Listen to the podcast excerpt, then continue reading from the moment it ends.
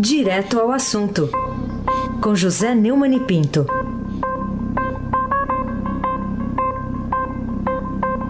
Neumani, bom dia. Bom dia, Raíssen Abac, o craque.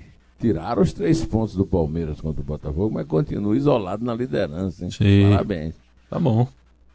Bom dia, Carolina Ercolim, tintim por tintim. Bom dia.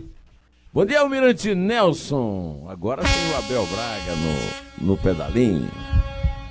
Bom dia, Diego Henrique de Carvalho. Bom dia, Macir Biasi. Bom dia, Clã Bonfim, Emanuel Alice Isadora. Bom dia, melhor ouvinte, ouvinte da Rádio Eldorado 107,3 FM. Ai, sem abaque o craque. Ô, Neumann, é, o, o fato de o presidente Bolsonaro ter dito que o COAF continua no governo, para encerrar de vez é, qualquer discussão sobre a medida provisória de 170, que reorganiza os ministérios, é, é, essa declaração significa enfraquecimento aí do prestígio do ministro Sérgio Moro com ele? É, digamos que a declaração do, do presidente Jair Bolsonaro é uma, uma concessão ao conselheiro Acácio, é o óbvio ululante do Nelson Rodrigues. Né? O conselheiro Acácio é aquele personagem que eu só falava o óbvio do, do de Queiroz. Né? Na verdade é o óbvio. É, o, o Bolsonaro disse que o COAF continua no governo, é a mesma coisa. Eu tenho argumentado até é, em relação a isso com muita frequência. Agora, é, o presidente disse que o Congresso Nacional agiu legitimamente na votação que aprovou a reforma administrativa do governo com ajustes. Na verdade, é como você disse, é uma reorganização ministerial. Né? E retirou o Conselho de Controle de Atividades Financeiras das mãos do ministro Sérgio Moro, que comanda a pasta de Justiça e Segurança, devolvendo para o seu lugar original, do qual tinha sido retirado na medida provisória originalmente, né, assinada pelo Bolsonaro dia 1 logo depois da posse, 1 de janeiro deste ano. E há uma dúvida sobre essa questão jurídica. Né? A União Nacional dos Juízes Federais acha que é inconstitucional. É, eu mesmo disse aqui várias vezes que acho um abuso do Congresso está interferindo não em promessas é, de palanque, não em papo de campanha, mas compromisso que o presidente assumiu na campanha com todo o eleitorado, quem votou nele, quem não votou. Como ele ganhou a eleição e foi empossado, não cabia, na minha opinião, o Congresso ficar se metendo nessa nessa firula, nessa churumela, como se dizia lá no, no na Praça do Laios, em Campina Grande, onde eu me reunia com a minha patota à noite, depois do cinema. Né? De qualquer maneira, o, isso não, não enfraquece nada o Moro, que está consagrado nas ruas, na manifestação do domingo 26, ele e o, e o Paulo Guedes foram consagrados como ídolos populares, como se fossem né, cantores de sertanejo universitário. Né? Carolina Ercolim, tintim por tintim. Ô, Neumani, hoje o Estadão destaca aqui que o presidente Bolsonaro acabou ontem com essas dúvidas levantadas sobre senadores de que poderia devolver o COAF ao Ministério da Justiça, né, editando um decreto. Disse que vai sancionar o texto da forma como foi aprovado no Congresso, né, que decidiu transferir o órgão para o âmbito, né, o guarda-chuva do Ministério da Economia de Paulo Guedes. Qual avaliação você faz desse vai não vai do COAF? Isso aí, Carolina, lá no sertão da Paraíba a gente chama de puxa e encolhe. Hum. Agora é um puxa e encolhe em cima de um assunto corriqueiro, rotineiro. Ontem eu fiz um comentário no Jornal da Gazeta e distribuí hoje no meu blog do. Desde ontem eu distribuí no meu blog do Neumann, no portal do Estadão, e o título é Tempestade num Pires d'Água. Porque se vai vendo o COAF, do Ministério da Justiça para da Economia, e de volta para a origem, é uma tempestade, não, não é nem num copo d'água, é num pires d'água, né? É uma derrota de pirro pelo avesso. Isso aí, um advogado de porta de cadeia podia ter evitado se o Bolsonaro pelo menos dispusesse de um. Ele tem um advogado-geral da União que está ocupado dia e noite em salvaguardar a honra dos membros do Supremo, que ele deve ser muito ligado, o tal do doutor André Mendonça. Qualquer coisa que se faça contra o Supremo, ele já vai a favor do Supremo, já dá parecer a favor do Supremo. Eu quero saber o que é que o Bolsonaro tem a ver com isso, uma vez que o Bolsonaro é o chefe dele, ele é advogado-geral da União, não é da presidência da República. Mas o chefe, o representante da União é o Bolsonaro, não é o Dias Toffoli, nem são os 11 ministros do Supremo. Além disso, quando é para eh, concordar com as coisas do governo, ele ele já baixou uma, uma, um parecer aí a favor das invasões de campos universitários, etc. Né? Bom, outra pessoa que está lá no palácio que podia cuidar disso, dizer, olha, chama um advogado, isso aí não precisa de entrar na medida provisória para evitar esse tipo de discussão, era o Onyx Lorenzoni, Onyx Lorenzoni. Mas ele é veterinário, ele, ele entende de boi, de, de, de, cavalo, ele não entende de lei, né?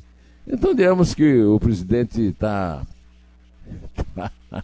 tá perdido em matéria de advogado lá no Palácio, então é, não conseguiu evitar essa confusão toda que podia ter sido resolvida com uma portariazinha depois da aprovação da medida provisória e está tudo bem. Mas tudo bem, não acontece nada, o Moro não está desmoralizado, o, o, Paulo Guedes não é nenhum bandido que está querendo se esconder do, do, do COAF, tudo segue, o, o Paulo Guedes já disse que vai seguir a orientação do Muro, manter a equipe do Muro. Aí se aqui o craque. Bom, mas ainda sobre a, o COAF, o Podemos, né, o partido Podemos, resolveu entrar na justiça contra a devolução do COAF lá para para a economia, né? Pra... Tem alguma intenção por trás disso? Olha, eu não, não conheço assim muito bem o Podemos, mas eu conheço muito bem o senador Álvaro Dias, que lutou muito para devolver esse cofre para o Sérgio Moro. Né? O, o, senador Álvaro Dias cometeu uma mancada logo no começo da campanha dele para presidente ao convidar o Sérgio Moro para ministro da Justiça antes até de começar a campanha. Agora ele deve estar querendo marcar a posição e também Podemos não é assim nenhuma potência política brasileira. O certo é que o partido entrou com ação no Supremo Tribunal Federal para garantir a permanência do COAF no Ministério da Justiça e na Segurança Pública, mesmo depois da carta que o Sérgio Moro assinou com o Paulo Guedes e o, e o Bolsonaro é, para mandar para o Senado manter o texto da Câmara.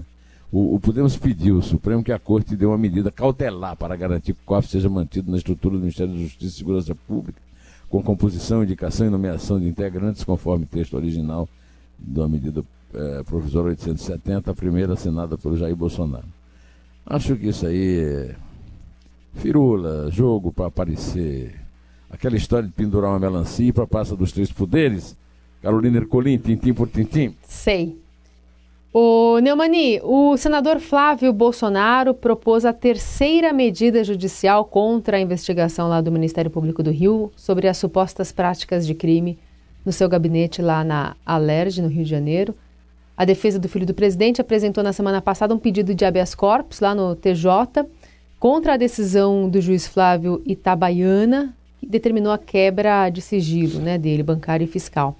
Como é que a gente interpreta mais um movimento né, da defesa de, de Flávio Bolsonaro nesse sentido? Primeiro que é um movimento petista. O, o PT que tem esse tipo de insistência de querer bloquear a investigação. Ah, o inocente normalmente presumidamente inocente, prefere que haja investigação. Eu já contei aqui, vou repetir a história do Henrique Agrives, chefe da Casa Civil e homem de confiança do Itamar Franco, quando foi é, denunciado num, num, crime lá, não me lembro mais nem qual era, eu posso até um dia desse ver qual foi para voltar para informar vocês. Ele foi afastado do governo e depois voltou quando foi inocentado. O Flávio ele não recorre à justiça para argumentar, para dizer que não aconteceu nada disso, que ele é inocente. Ele recorre para bloquear as investigações do Ministério Público do Rio. E a única, o único argumento que ele tem a favor dele é, que é, é dizendo que isso aí é para é, prejudicar o pai dele na presidência da República. Não há nenhuma conexão lógica, não há nada que possa levar é, essa investigação ao presidente, a não ser aquela citação a um dinheiro que foi depositado na conta da mulher dele, da dona Michelle. Que aliás é sobrinha né, de, um, de um PM lá da, do, do, entorno de Brasília, que é metido numa. Foi noticiado ontem, numa, numa, numa milícia lá. Bom, mas isso aí não, é, não, vem, não vem ao caso. O que vem ao caso é que as alegações apresentadas pelos advogados dele nunca traz de novo nada. Hein? Insistem nessas falhas, eventuais falhas processuais. Né?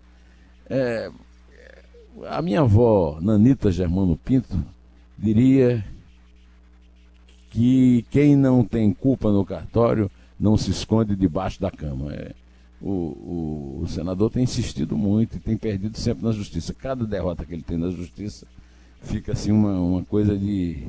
Eu fiz um comentário sobre isso, está no Estadão Notícias de hoje, e o título que eu pus no meu blog é isso: é, quem procura acha. É, fica parecendo que ele sabe que tem alguma coisa que, e tem medo de que esse ditado popular seja. Não estou dizendo que ele é culpado, estou dizendo só que ele se comporta como se fosse um. Aí se abaque o craque. Aliás, ontem o Tribunal de Justiça do Rio eh, negou habeas corpus né, para o Queiroz, é, para o ex-motorista dele, Fabrício Queiroz, que é o pivô de toda essa investigação. Mas, ao mesmo tempo, Neumann, é, a Justiça permite que o Queiroz só se comunique com o Judiciário, até com o Ministério Público, por meio de advogados está se esquivando a depor pessoalmente. Teve aquelas alegações de problema de saúde, fez cirurgia em São Paulo. Mas, enfim, o que, que adianta então negar o habeas corpus se esse caso não vai para frente? Mais do que isso, ele está desaparecido. Né? Eu já falei aqui, inclusive, que o, Paulo Coelho, o, o, né, o, alquimista, autor de O Alquimista, o, o escritor mais, eh, mais vendido do Brasil, do, até do mundo, né? É, fez, deu uma entrevista para Isto É, dizendo que achava que pode ser que ele não esteja mais entre nós, que é uma forma de dizer que ele foi dessa para melhor, como dizia minha avó.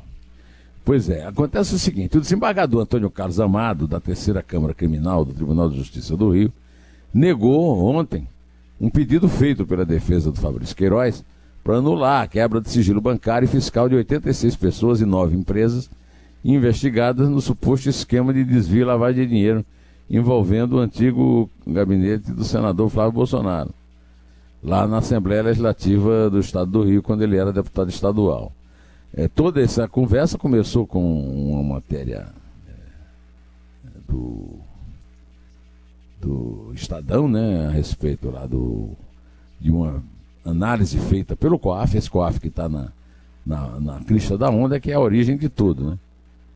É, o habeas corpus do Queiroz tinha sido impetrado no dia 17 de maio pelo advogado Paulo Crem. 17 de maio é o aniversário daquela conversa fajuta lá, nada republicana do Temer com o, o, o Joesley Batista, da JIF, mas não tem nada a ver uma coisa com a outra. Pois bem, o, o Paulo Klein defende a família do Queiroz e argumentou que o inquérito conduzido pelo Ministério Público do Rio foi contaminado por diversas insanáveis ilegalidades, como o cruzamento e o vazamento de dados sobre movimentações financeiras atípicas de Queiroz detectadas pelo COAF.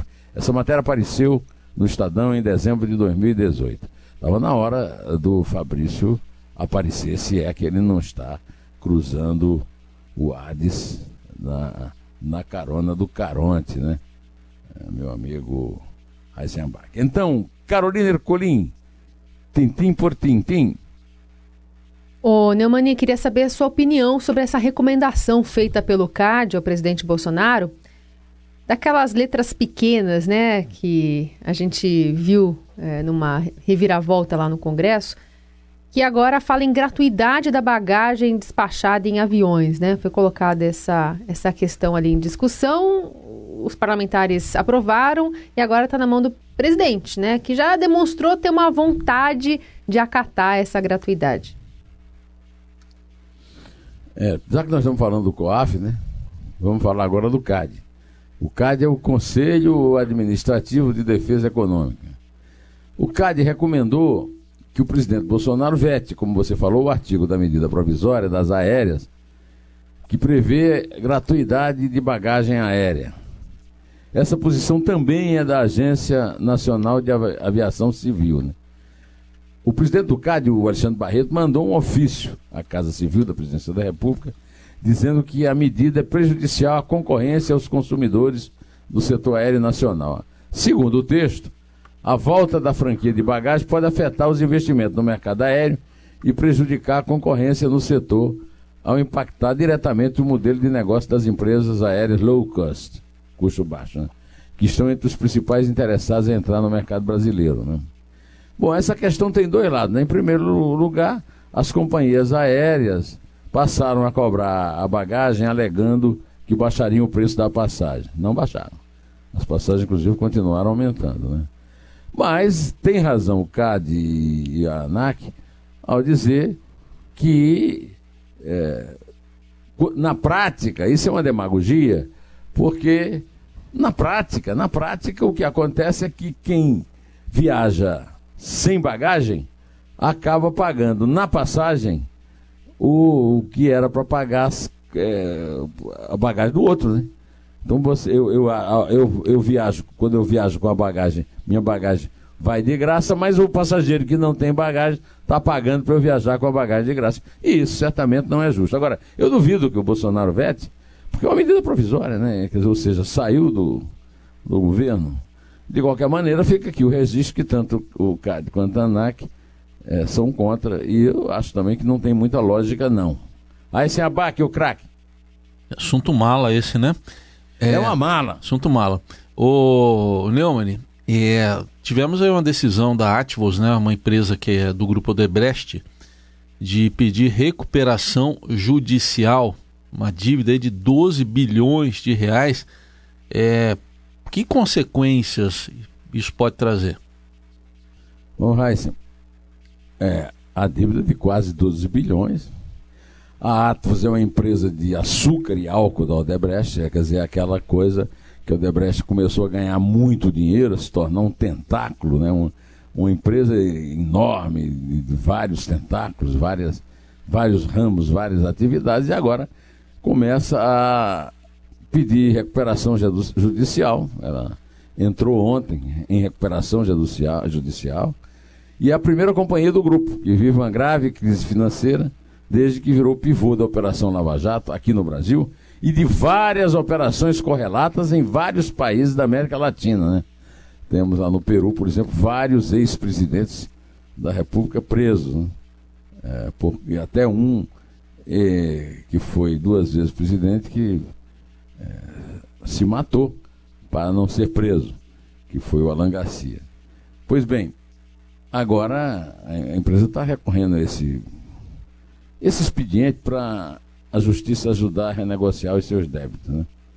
Agora, segundo os especialistas aí do mercado, a expectativa é que outras empresas da Odebrecht sigam o mesmo caminho nas próximas semanas, como é o caso, por exemplo, do braço imobiliário do grupo.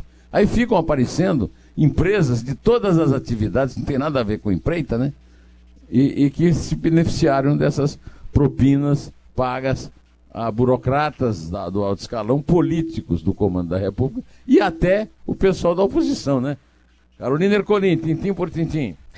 Vamos falar sobre Eduardo Cunha, porque é, há uma análise sua que a gente gostaria de ouvir sobre quais mudanças significativas podem acontecer nesse processo da Lava Jato com a transferência autorizada agora pela Justiça do Paraná para Cunha, né? O caranguejo da Odebrecht ser transferido para o Complexo Médico Penal de São José dos Pinhais, onde, onde divide cela, inclusive com Dirceu, Palocci, Vacari, Gin Argelo, uma turma boa ali para o presídio de Bangu 8. Tá faltando Lula lá. Lula lá. Lula lá.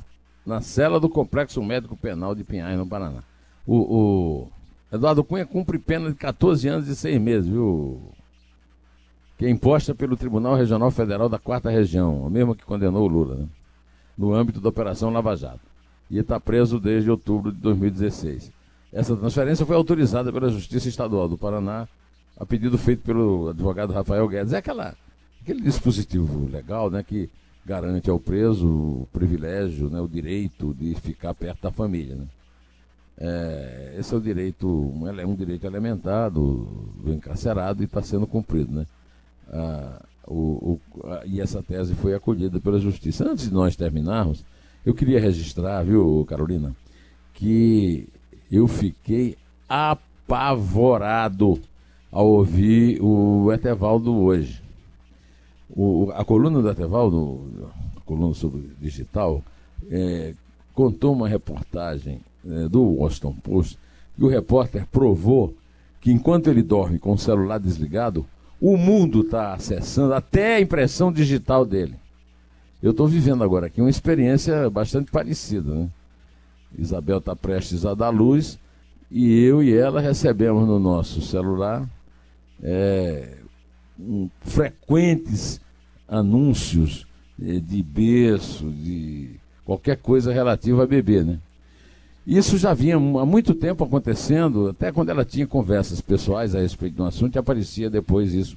Então isso confirma que aqui, essa matéria do americano, mas a matéria do americano é muito mais apavorante, né, Raiz?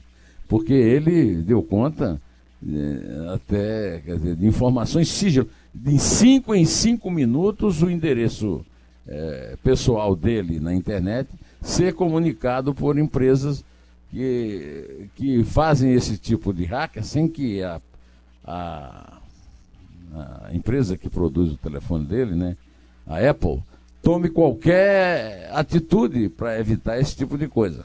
Estamos realmente vivendo no mundo do Big Brother, mas não é o Big Brother da televisão, é o Big, Big Brother do romance de George Orwell. Isso. Sabe que é outro nesse... dia eu fiz uma ah, pesquisa fala. de freezer, sobre freezer, Aí eu vi que entrei numa gelada mesmo. Só comecei a receber oferta e. Brincadeira, os caras monitoram mesmo. É, isso aí é o seguinte: você faz uma pesquisa, e quando você conversa. Não, há o caso, né, várias vezes a Isabel tem chamado a atenção para mim, coisas que a gente conversa com o telefone desligado, mas na nossa presença, e que de repente, quando liga o telefone, aparece o assunto da nossa conversa repetido em vários anúncios. É, essa é uma coisa grave que precisa ser é, levada a efeito, eu quero agradecer mais uma vez a, a, a uma espécie de assessoria né, que a Tevaldo nos dá com, com, essa coluna maravilhosa dele aqui na Rádio Eldorado. Vamos contar, Carol? Vamos contar. Três. Dois. Um. Té.